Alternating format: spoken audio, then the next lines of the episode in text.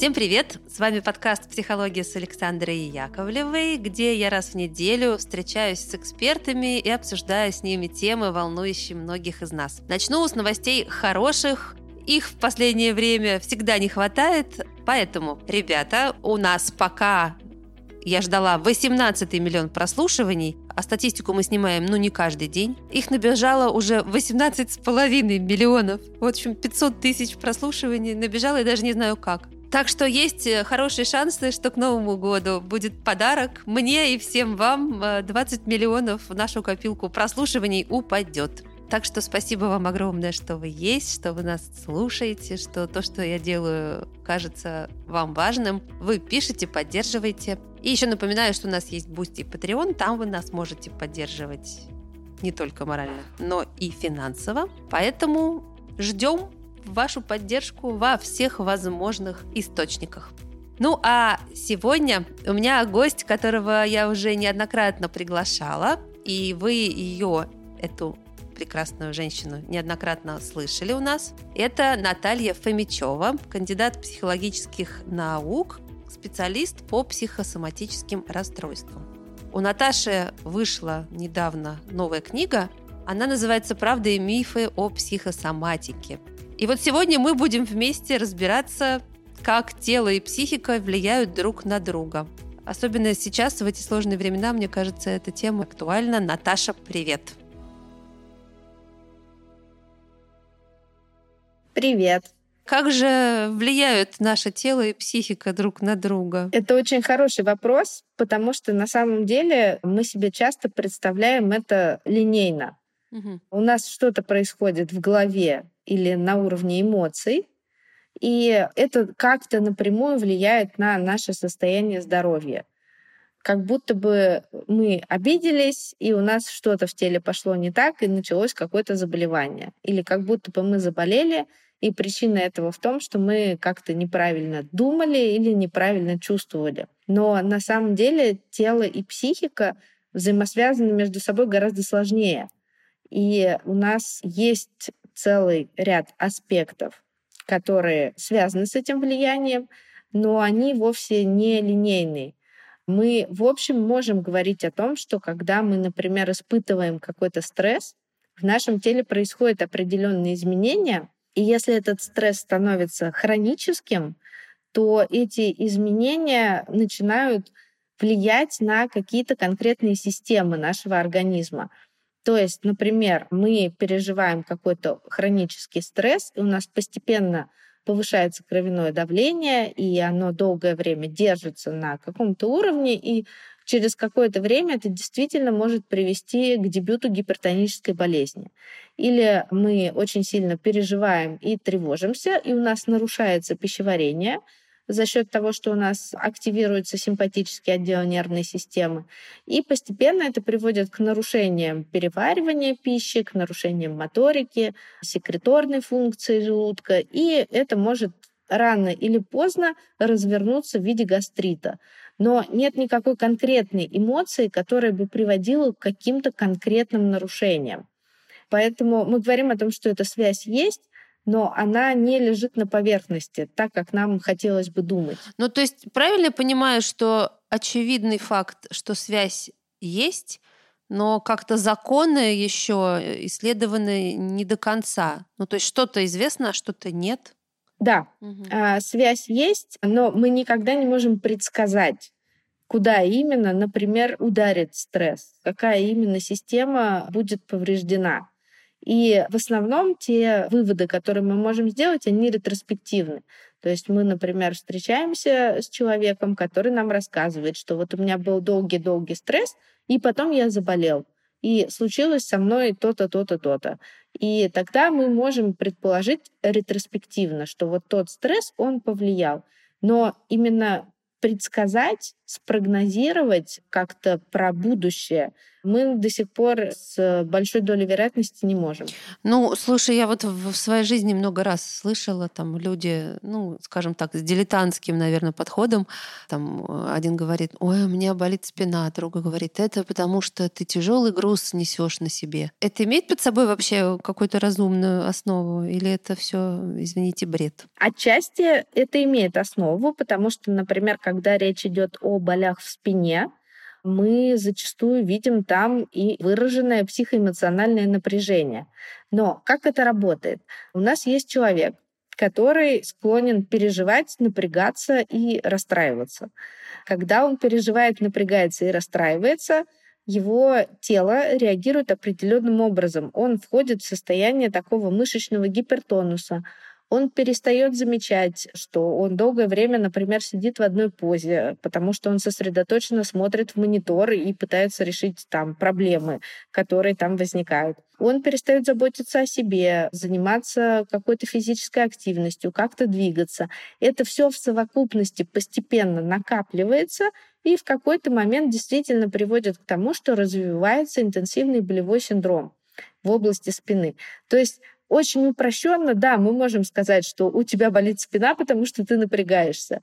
Но если мы начинаем разворачивать всю эту структуру, мы увидим, что у нас есть люди, которые напрягаются, но у них при этом не болит спина. У нас есть люди, у которых болит спина, которая не связана с эмоциональным напряжением. И где-то там у нас есть люди, у которых действительно болит спина, потому что они сильно напрягаются эмоционально. О, Господи, все очень непросто, Наташа.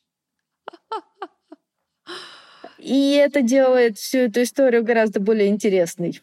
Так.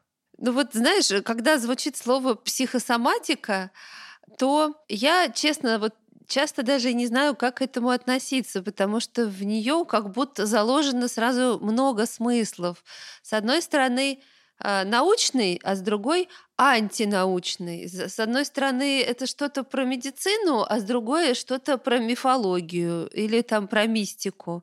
То есть где разумное зерно? На самом деле это правда такой очень непростой вопрос, потому что я очень люблю э, гуглить когда готовлюсь к каким-то семинарам, выступлениям и так далее. И я обнаружила как-то целую таблицу про то, как какие-то конкретные заболевания связаны с конкретными эмоциональными состояниями. В частности, там была как раз очень смешная заметка про то, что вросший ноготь на большом пальце ноги связан с нежеланием человека двигаться вперед. Что, правда? И, так, э, да? И это, правда, очень смешно звучит для специалистов, но, к сожалению, люди в это верят. Грань заключается в том, что любое нарушение здоровья, оно всегда возникает на базе трех групп факторов. У нас есть биология, потому что у нас есть тело. И у этого тела есть какие-то генетические предрасположенности, конституциональные особенности, слабости каких-то систем и так далее. Ну, то есть у нас вот у тела есть э, какая-то своя история. У нас есть психологический фактор, потому что у каждого из нас есть психика, и мы совершенно не можем от этого уйти. То есть наш психологический вклад в то, что заболевание начинается, в то, как мы его переживаем, как оно протекает, выздоравливаем мы или нет, этот вклад существует, его нельзя отрицать. Но степень, его, так скажем, удельный вес, он в каждом случае будет разный.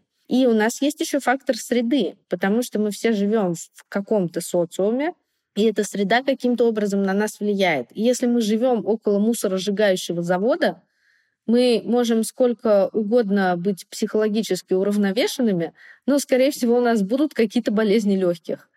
Просто потому что среда на это влияет. И учет всех этих трех групп факторов — он как раз-таки и прокладывает вот эту вот разделительную линию между таким мистическим мышлением про то, что здесь я обиделась на мужа и у меня отросла миома, и пониманием нарушения здоровья как все-таки более сложного такого систематического явления. Как же разделить миф и не миф, и реальность? Знаешь, это вот для меня такая противоположность бритвы Акама. Так. То есть как только появляется простое объяснение и сразу все становится понятным, скорее всего, это миф. А. То есть как только у меня возникает идея о том, что моя ангина это потому, что у меня много невысказанных обид, и больше здесь нет никакого вклада со стороны тела и со стороны среды, скорее всего, это версия неудачная. Ну да, э, то есть счастливый человек по, по таким э, критериям болеть вообще не будет. Да, да, именно так. Это же тоже обратная сторона вот этой да. медали. Да. Что если ты будешь психологически полностью каким-то проработанным, уравновешенным, эмоционально стабильным, то ты, по сути, бессмертен. Ну, потому просто. что тогда э, ты ничем не заболеешь. Ну, просто Но боги. мы понимаем, что это не так. Да. да. Бессмертные боги. Потому что мы уравновешенные, счастливые, все проработанные. И, те, и телесных проблем, соответственно, если по этой логике дальше идти, у нас быть не может. Но... Но счастливые люди тоже болеют. И даже умирают. Слушай, это, это уже какое-то название для книги. Счастливые люди тоже болеют. Богатые тоже плачут. Помнишь, сериал был? Да, да, да.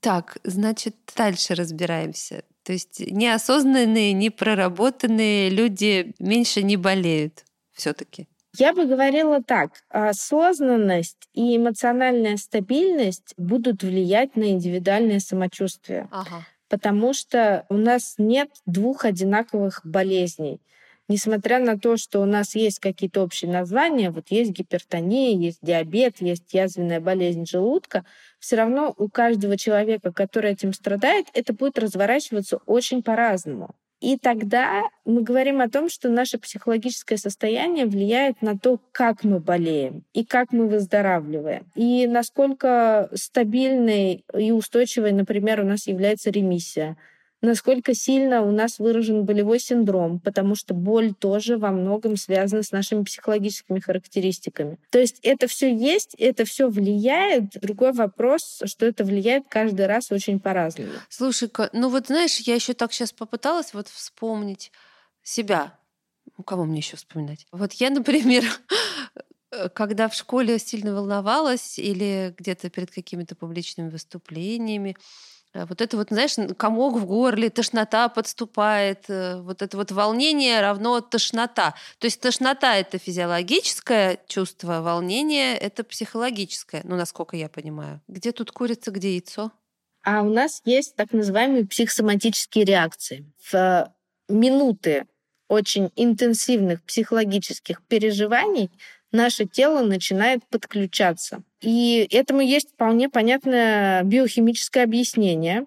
Но, тем не менее, мы можем сталкиваться с тем, что условно перед экзаменом начинает крутить живот. И это психосоматическая реакция, когда тело реагирует на интенсивное эмоциональное переживание. Поэтому вот здесь вот курицей будет как раз-таки психика. С другой стороны, у нас может быть обратная история.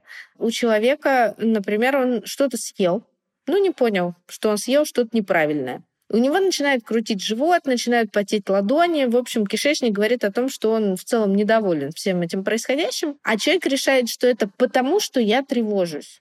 Вот сейчас что-то происходит в окружающем мире, мое тело реагирует, и эта реакция означает какое-то эмоциональное состояние. И это эмоциональное состояние действительно начинает возникать, потому что, ну, по сути, мы его сами, как э, люди часто говорят, я сам себя накручиваю. Да, вот это вот идет накручивание, когда я говорю о том, что раз у меня тело так реагирует, значит, на самом деле я сейчас вот это чувствую. И здесь э, курицей будет э, соматическое состояние, которое, возможно, вообще не имело никакого отношения к психологическому, но мы достроили, мы интерпретировали это так. У меня заболела голова, потому что я пообщалась с неприятным для меня человеком. Возможно, это действительно болевой синдром возник из-за моего эмоционального напряжения, которое развернулось в телесное, а возможно просто что-то произошло, у меня начала болеть голова, а дальше я уже придумала этому объяснение. А что бы вот тебе хотелось, чтобы люди вообще про эту тему знали? Ну, то есть не каждый сейчас пошел и книгу купил, да, а вот донести какую-то информацию важно. Самое важное, что мне бы хотелось, чтобы люди знали, это то, что у нас нет простых объяснений. И то, что наше тело — это очень сложная конструкция. И есть очень много процессов, о которых мы можем даже не подозревать, но они влияют на нашу жизнь. И вообще вся эта история, она гораздо богаче и интереснее, чем какое-то упрощенное понимание. Знаешь, хочу привести такой пример. Есть такое инфекционное заболевание токсоплазмоз. Токсоплазма, да, это инфекция, которая поражает не только человека, и ей болеют и самые разные животные. Есть очень интересные исследования, что, например, когда токсоплазмоз поражает мышей, у них нарушается чувство страха они перестают бояться запаха кошачьей мочи. Более того, они начинают выходить в те места, где этот запах ощущается, и, соответственно, они становятся более доступными для хищника, для кошки. Ну, если еда сама выходит, э, поинтересоваться, что тут происходит, да? Еда сама выходит, поинтересоваться, что происходит. Прям стихи. Да, прости. обнаружила, что всю жизнь говорю прозой, да?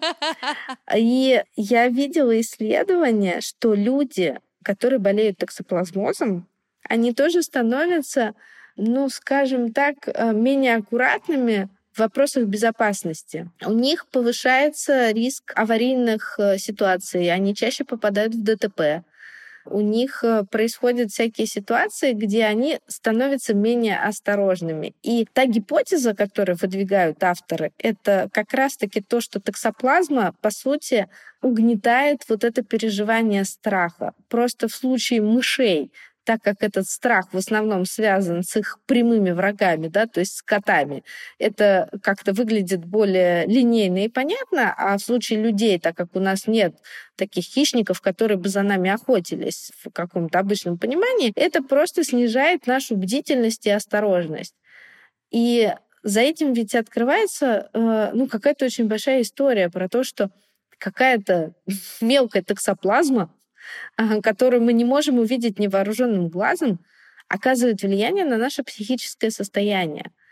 И я думаю, что по мере развития медицины и психологии, а особенно сплава медицины и психологии, мы будем обнаруживать очень много таких интересных вещей. И самое главное здесь правда, принимать тот факт, что наша психика и наше поведение гораздо шире и богаче, чем мы можем себе представить, и далеко не всегда может быть объяснено рациональными причинами, как нам хотелось бы. Да? Нам бы хотелось думать, что мы очень рациональные существа. Но на самом деле далеко не всегда это так. Вот есть наше тело, вот есть наша психика. И когда-то то есть они меняются местами. То вот это курица, то яйцо. То есть да, иногда у меня болит голова, потому что я пообщалась с неприятным человеком, а иногда у меня болит голова, потому что, потому что что-то там в ней болит. Потому что произошло гормональное изменение, сосуды на это отреагировали, произошел спазм сосудов и развился приступ мигрени. Ну а зачем мне тогда вообще разбираться, где курица, а где яйцо? Как бы на лицо факт, голова болит. А потому что если это произошло вследствие каких-то психологических причин, то это можно решить с точки зрения психолога, да, и с позиции психолога.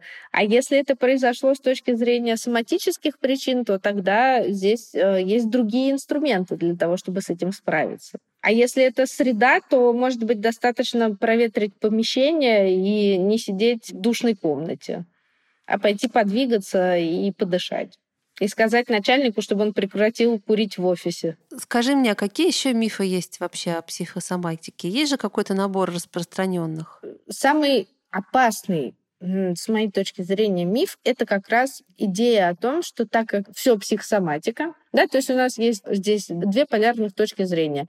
Все болезни от нервов, только сифилис от любви, да?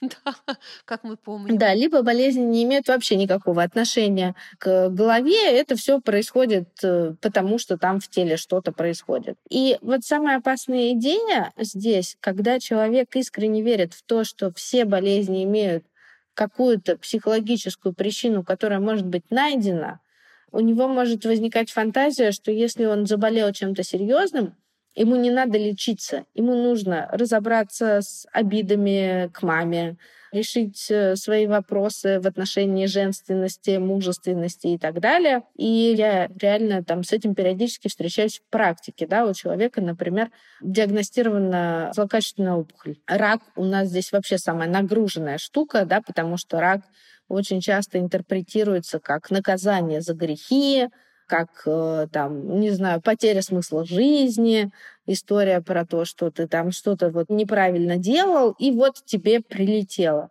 И вместо того, чтобы заниматься очень непростым и болезненным и дорогостоящим лечением, ну, к сожалению, у нас это так, человек уходит в поиск каких-то психологических причин, теряет драгоценное время, ну и как бы это все может закончиться очень печально. То есть вот такой вот миф, перевертыш, да, если я верю в то, что у болезни есть психологические причины, если я заболеваю, у меня возникает эта вера в то, что для того, чтобы вылечиться, нужно что-то изменить у себя в психике. Невозможно здесь опираться только на психику. Раз уже повреждено тело, надо работать с телесным компонентом. И еще один, вот здесь же, знаешь, в копилку, у меня каждый раз это очень много чувств вызывает, это идея про то, что дети болеют, потому что их родители что-то делают неправильно. А, типа мы э, расплачиваемся за грехи родителей там, или отцов каких-то, да, предков. Да, да. Ой. И меня тут прямо начинает бомбить, потому что родителям и так колоссально непросто, да, особенно когда речь идет о каких-то серьезных заболеваниях у детей. Но дополнительно окружающие так или иначе начинают навешивать им это чувство вины, что, а может быть, вы подсознательно там чего-то хотели, не хотели, да, может быть, вы что-то в своей жизни делали не так, а может быть, это какой-то урок, который преподносит вам Вселенная. И это же очень сильно истощает у родителей, которые лечат ребенка, и так мало ресурсов. И когда здесь дополнительно им еще приходится перерабатывать вот эту вот гору идиотских посланий от окружения, это прямо очень расшатывает. Я расстраиваюсь, когда слышу что-то подобное, потому что это ну, как-то антинаучно и антигуманно, на мой взгляд. Ты правильно сказала, да. И так много проблем у семьи, которая столкнулась там с тяжелой болезнью ребенка. Или не тяжелой, неважно. А, еще навешивать им вот эти вот якоря, ярлыки, оплеухи ментальные мне кажется, не стоит. Лучше спросить, чем я могу вам помочь, если уж тебе действительно так важно, что происходит в этой семье. Да, если говорить о мифах, еще один миф, который тоже часто встречается, это история про привязку каких-то конкретных эмоциональных состояний к каким-то конкретным системам организма. Вот что очень часто я вижу, например, когда есть женщина, с какими-то проблемами по репродуктивной системе. Миомы, болезненные месячные, кандидозы, ну, какие-то, в общем, у нее есть проблемы. И каждый второй считает своим долгом сообщить ей про то, что это возникает, потому что у нее там какие-то нерешенные проблемы в отношениях с мужчинами. Во-первых, почему с мужчинами тогда как бы далеко не все женщины гетеросексуальны?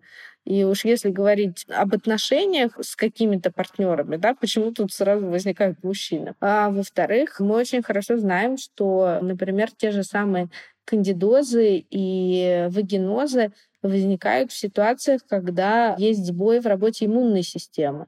А иммунная система может забоить как раз-таки в ситуации хронического стресса, потому что у нас есть две, скажем так, фазы проживания хронического стресса. На первой фазе у нас иммунная система, вот этот вот общий иммунитет, он снижается, и поэтому человек, проживая хронический стресс, он легче заболевает, чем бы то ни было.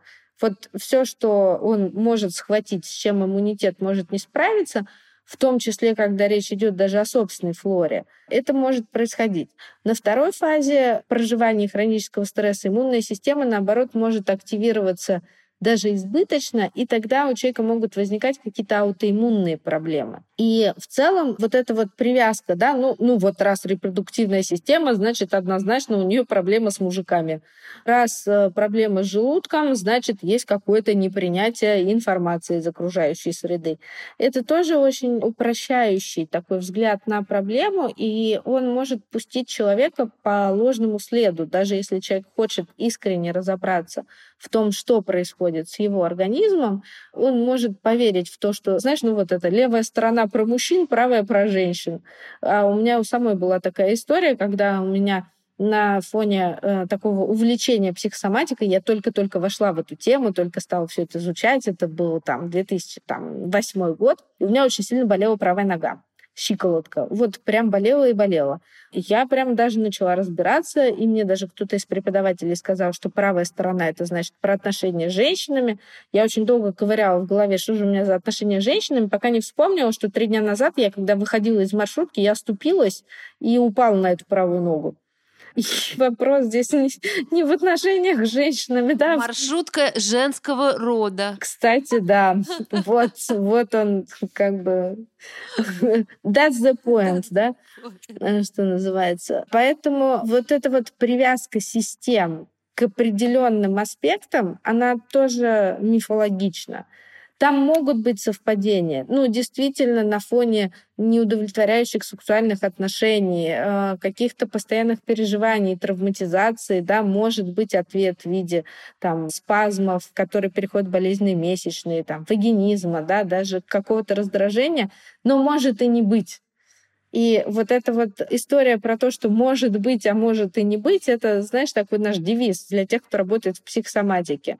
Мы можем что-то предполагать, но в целом мы всегда допускаем, что мы ошибаемся здесь, и есть какие-то другие причины. Слушай, ну здорово, чуть-чуть разобрались. Мне кажется, кому нужно дальше разбираться, тот пойдет э, за твоей книжкой по этой непростой дороге психосоматических проблем или как расстройств, или как это еще нужно сказать правильно. Извилистая тропинка нарушения здоровья.